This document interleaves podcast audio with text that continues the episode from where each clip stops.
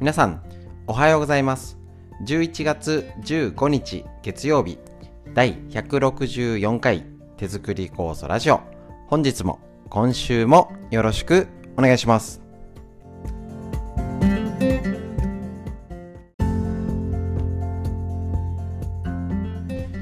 今日のラインナップはフリーでお話しするコーナー。月曜日は基本的にえーと、コロナについてのお話をちょびっとしております。その後脳を元気にするお話、そして、えーと、毎日漢方ということで東洋医学の知恵を一つ、そしてみんな気になる腸内環境、免疫力アップの秘訣をお伝えしております。こちらお届けは埼玉県本庄市にあります芦沢治療院より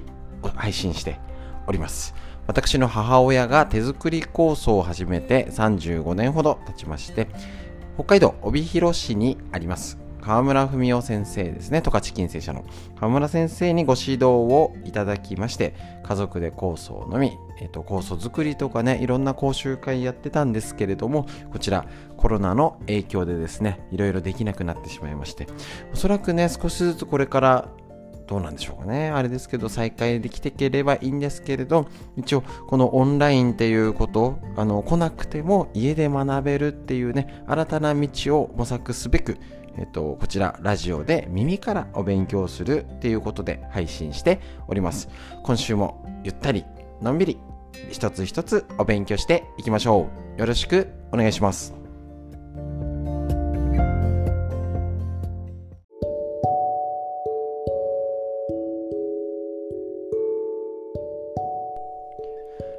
で、えっと、コロナの影響とかをどうこうお話しする最初のフリーのコーナーになるんですけれど、やはりですね、あの、海外では増えてきて、特に気になる記事、あの、ニュースとかで見ましたでしょうか？えっと、韓国が増えていく。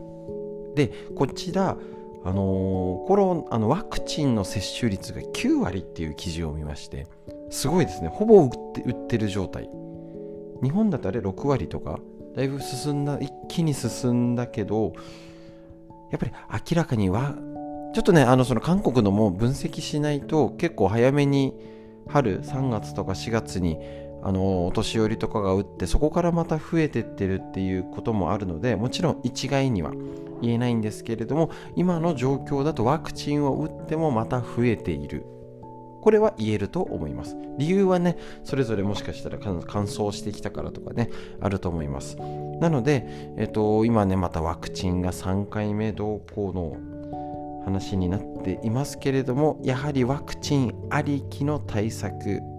ここはね、もちろん国としてやってもらいたいこといっぱいあるんですけれどもね、自分の免疫力を上げる。もうこれに尽きるということですね。多分おそらく世界的な数字的あ今まで結構数字とかねデータをお話ししてたんですけれどもだいぶね、あのー、変わってくると思いますアメリカはもうほとんど感染者計算してないよとかねだいぶそ他のねマスクしてない映像出てきてますよねで日本人は多分真面目なある意味真面目な、あの国民性というかしっかり、えーと、マスクをして手洗いをしてあの聞いてる限りだとそんなにあの出かけるけど短めに済ます家族だけ2人だけとかすごいなんだろう節度を守って動いてる感がだってだいぶね出かけてるなんていうのを聞いててやっぱり人で関係ないんじゃんっていうね。いうことなんですよね。だからあんまり結構ね、言っちゃいけん、なんどうなんだかが GoTo を待ち望んでる方もいるかもしれないんですけどね、なんだかちょっとね、よく分からりづらいですし、こんなに一気に下がったら、あのいよいよオリンピックの影響で増えたんじゃないかみたいな議論は出てこないんですね。なんか明らかにあの時増えて減ったじゃんみたいなのは可能性がまだ分かんないですよね。その結論は出なくても可能性があったんじゃないってことはあんまり大きい声じゃ言っちゃいけないっぽいというかね。まあ普通に考えたらうーんなんでしょうね。だから一応正確にあのまあ事実としたらね、よくわからないことを言及してもしょうがないですけど事実としてあの時変異株だったり正しくあの報告しない8月になって6月7月実はねオリンピックの時の関係者がねって話が出てたのは忘れちゃいけません。なので正しくこれからは多分情報がもっとつかみづらい起きてることが分かりづらい多少増えてるんだか少ないんだかなんかねウイルスがもう消滅したんじゃないかなみたいなことのね記事もあるけどそれだってまだ分からない。ってことなんですよね。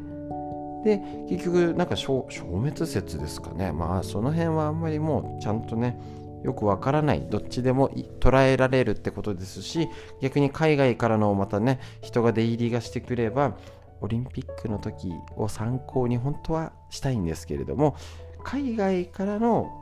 動きが出た方が人流って意味だったら怖いんじゃないって思うんですけどね。そういうことはあんまり言われないんですね。日本国内こんなに動いても大丈夫じゃん。それあの結果としてですよね。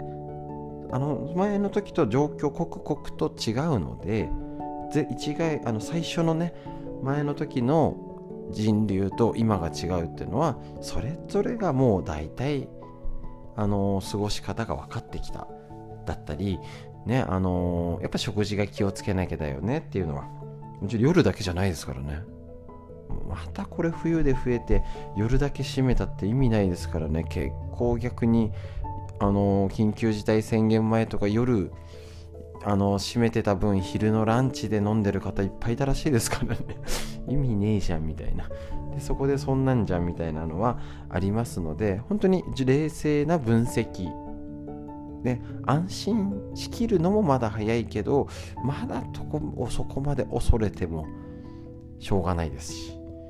ねあのー、ある程度生活とか人とかは動くけど大人数でどんちゃん騒ぎはしないみたいな、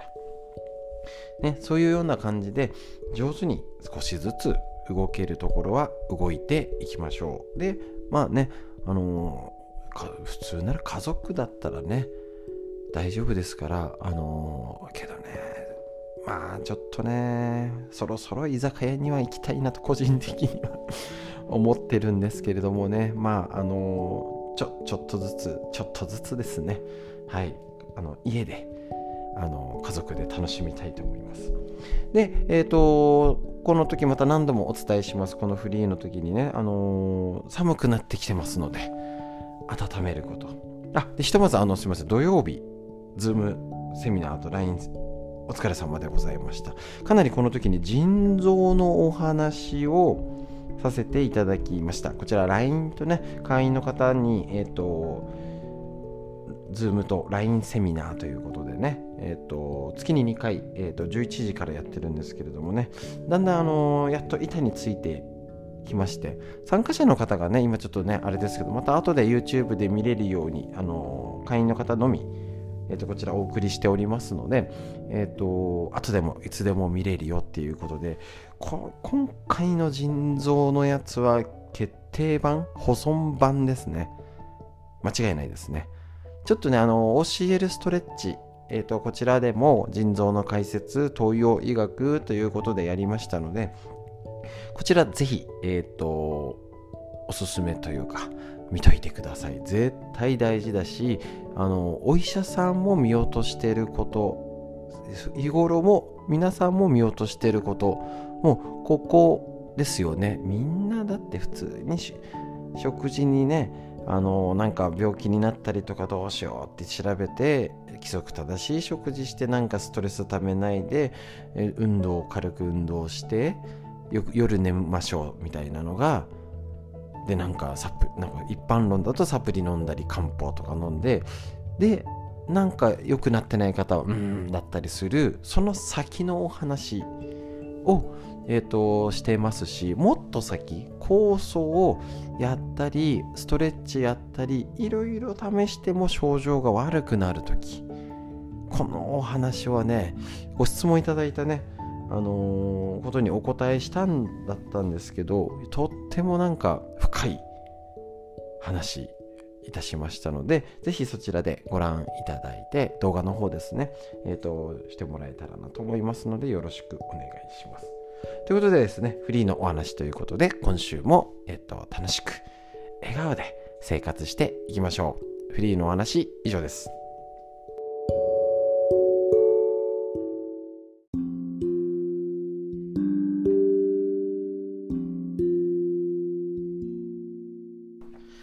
こちら脳を元気にするコーナーということで大人も子供も脳について勉強して少しでも元気になるヒント探りましょう。こちら参考本脳寿命を伸ばす認知症にならない18の方法新井平井先生のこちら文春新書より認知症っていうことをキーワードに脳のことを掘り下げて勉強していきます。ね、もちろんこれね、ボケないために、若いもんにね、迷惑かけないためにっていう方だけじゃなく、え、ー、と、40代、50代からね、気をつけなきゃいけないことね、身につまされる内容になっております。こちら方法17、毎日の飲酒は最悪、時。タバコよりも酒の方が脳にダイレクトに害をなす。これ、もちろん、あの、タバコは大丈夫って意味ではありません。かつてニコチンは脳の神経細胞を刺激するからアルツハイマー病のリスクを下げると言われた時代があります。しかし医学的なエビデンスはついに確立できませんでした。それよりもタバコが体に及ぼす害に今やね、異論を挟む人はいないでしょうということですね。もちろんです。じゃあ脳に限ってタバコと酒のどちらが悪いかというと酒の方が悪いと思いますですって時喫煙者が認知症になりやすいと言われるのはタバコに含まれるニコチンなどの有害物質が血管を傷つけ、高血圧などの生活習慣病を悪化させるからです。いわば間接的な害ってことですね。要は、タバコは良くないんだけど、血管が脆くなるから結果脳にも良くないね。うんうん。ダメだよね。だけど、アルコールはダイレクトに脳に影響します。時。ビールや酒のメーカーが広告費をたくさん使うせいでメディアにはこの事実を取り上げにくい事情があると。ね、キリンとかね、スポンサーに強いですからね。タバコを叩きやすかったのは日本は以前は1000倍校舎で古いね1000倍校舎で売ってたように公的事業だったり肺がんとの関連のエビデンスがはっきりしたからかなりあのたねすごいですよね販売してるのにタバコの表示にこれを吸ったら肺がんになるよって書くってすごいことなんですよね。で税金もどんどん上がって値段も今いくらなんですかね。すごい高いんですよね。はい。ありますけれども飲酒につ飲酒については酒が体に与えるダメージがタバコと肺がんの関係ほどストレートではなく今度はストレートじゃないんですね。医学的なエビデンスが弱かったせいもあります。ほほう。また、海外では日本人に比べて1回に飲む量が大量のこともあり、大量飲酒と比べれば少量飲酒は認知症予防に有効であるというデータが発表されたりしました。しかし、様々な研究で酒は神経毒であるという事実が分かってきたきました。時。一時的なダメージは神経細胞へ、二次的なダメージは血管を介してやってきます。まず神経伝達物質アセチルコリンの働きを低下させ精神活動を活発にする大切な物質であるアセチルコリンの代謝にアルコールが影響すると記憶系を障害するという結果が動物実験でできておりますと。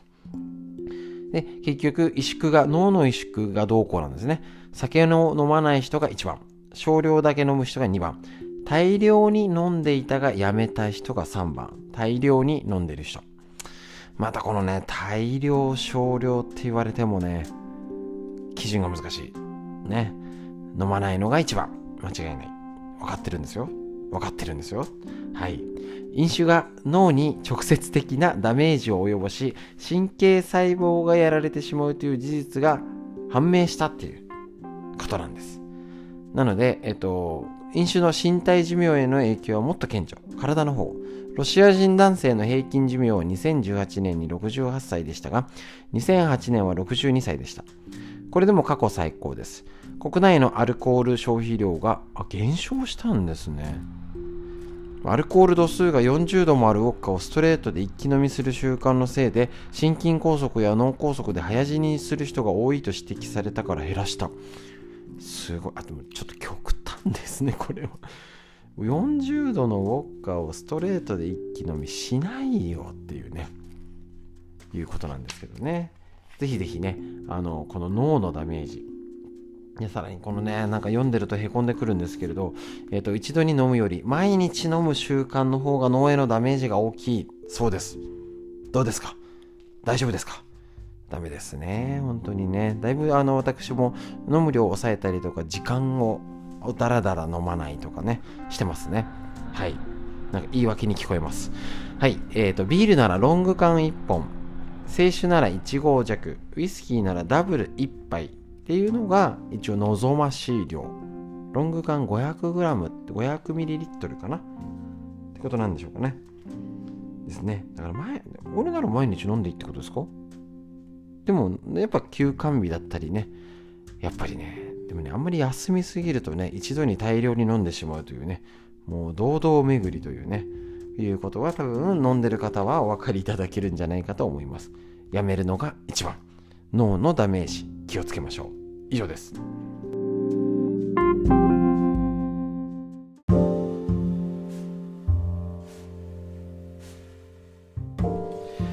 続いて、東洋医学の知恵。こちらですね。参考本緑薬品漢方堂の毎日漢方。体と心をいたわる365のコツ桜井大輔先生夏目社長ということでお伝えしております。えっ、ー、とですね13、14日のはねだいたい土日の読まなかったりするんですけど読みたい。読みたい。姿勢を整えて呼吸する準備をしましょう。ストレス緩和におすすめなのが呼吸です。呼吸は誰もが当たり前に無意識にしてます。でこの呼吸法をするのがとっても大事。姿勢を整えること。ね、正しい姿勢を整えて次呼吸をしっかり整えること。この重要性を昨日おととい、えっと、土日？13日？14日でやっております。で今日の15日。呼吸中に思い浮かんだ思考は自分の中のメモ。なるほど。こちらね、呼吸法で様々な感情や考えが浮かんでくると思います。ゆっくり深呼吸ですね。しかしその感情や考えは追いかけたり、嫌ったり、心配したり、ましてや恐れたりするものではありません。そのまま意識の中を通過させますということで、この呼吸法をね、ちょっとね、あの、あれですけど、要はゆったり深呼吸して瞑想に近い感じでしょうね。そのため、浮かんでは消え、浮かんでは消えをする考え一つ一つ、感情一つにメモを貼り付けていきます。冷蔵庫の音が気になったら、冷蔵庫の音。悲しさが込み上げたら、悲しいなっていうことで悲しい状態が感情が続くならまだ悲しいと感じているときっと隣の人はどっかに出かけるんだなとかあなんかあれえっ、ー、と引き出しとか出しっぱなしだっけみたいな、ね、多分瞑想みたいなねあの頭の中でこうに思い浮かんじゃうことですねえっ、ー、といろいろねモンキーなんとかっていうのでも言いますけどねえっ、ー、といろいろ要は考えを巡らせちゃうで、これにラベリングするって結構心理学的にありますね。ということをメモを貼って何を意味するか。これまたね、次明日確認するらしいんですけどね。えーと、どういう感情があるかっていうのをコントロールするっていうのは心理学的に大事なことになってきて結局自分の考えがわからないとかちゃんとできてる人行動がうんぬんじゃなくて芯がある人ほど自分の感情とかねただ欲じゃなくて感情とかをちゃんと整理できてるいわゆる自己肯定感とかね言ったりしますけれどもそういうことの、えーと、コントロールするっていうのはとっても大事になってくると思いますけどこっちはとっても難しい。できてる人はもうできてるしできてないのはできてない。でそれを修正するのが難しい。気づいてないからということになりますので、まあこんな感じのも東洋医学呼吸法ってとっても大事になりますので、ぜひ深呼吸して、しっかりお天道様を見て、深呼吸する時間、そういう呼吸に目を向ける心の余裕と時間を作ること。まず第一がこっちだと思います。是非深呼吸する時間、取れるように生活してみましょう。以上です。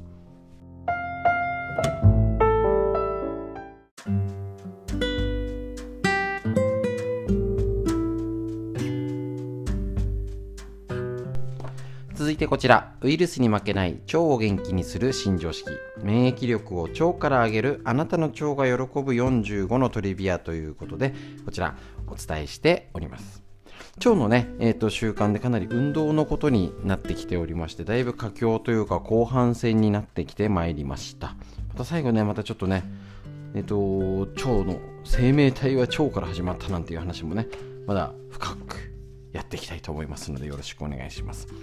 寝る前は睡眠の質を上げて翌朝の便通を改善するストレッチを試してみる。冷えは便秘の大敵とお伝えしましたが間違いないですね。その原因は冷えが血流を滞らせるからです。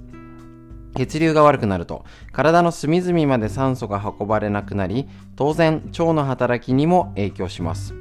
眠る前に入浴をした方がいいのも入浴で体を温め血行を良くすることで腸の働きが良くなり寝てる間に腸が活発に動いて出やすい便を作り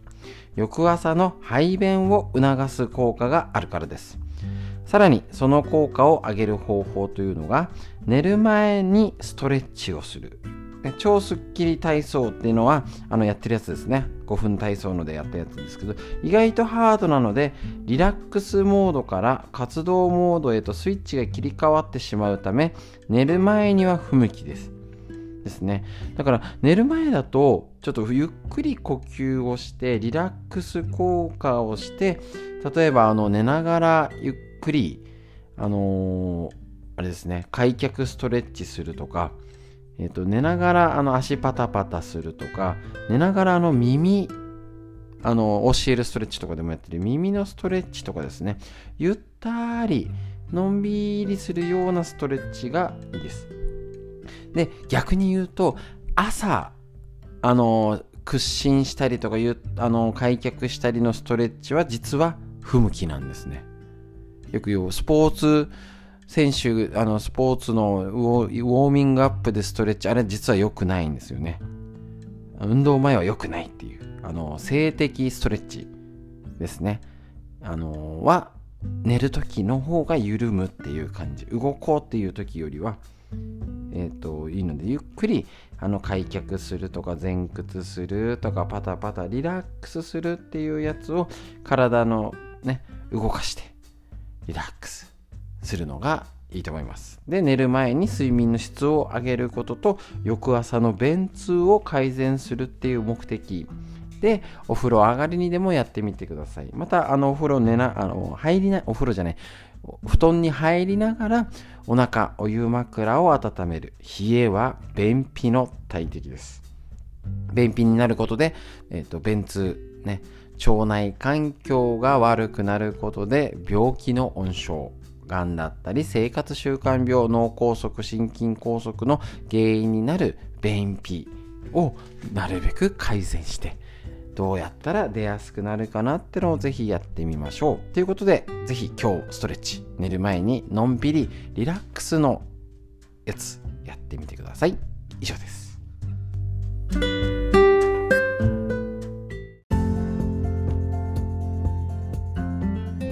はい。ということで、いかがでしたでしょうか今週も始まりました。ね、月曜日。ね、憂鬱になっちゃう人もいるし、なんかね、一週間あっという間だねって感じですけれども、なんだか寒くなったり、暖かくなったりしておりますので、ぜひ朝から気持ちよく太陽に向かって、ね、あの、雲、空に向かって深呼吸しましょう。息吸って、はい、吐いて、しっかり息吸って声に出しましょう。吐いて。今日も今週も素敵な一日のスタートになりました。皆さんにとってより良い一日になりますように、今日も最後までお聴きくださいまして、ありがとうございました。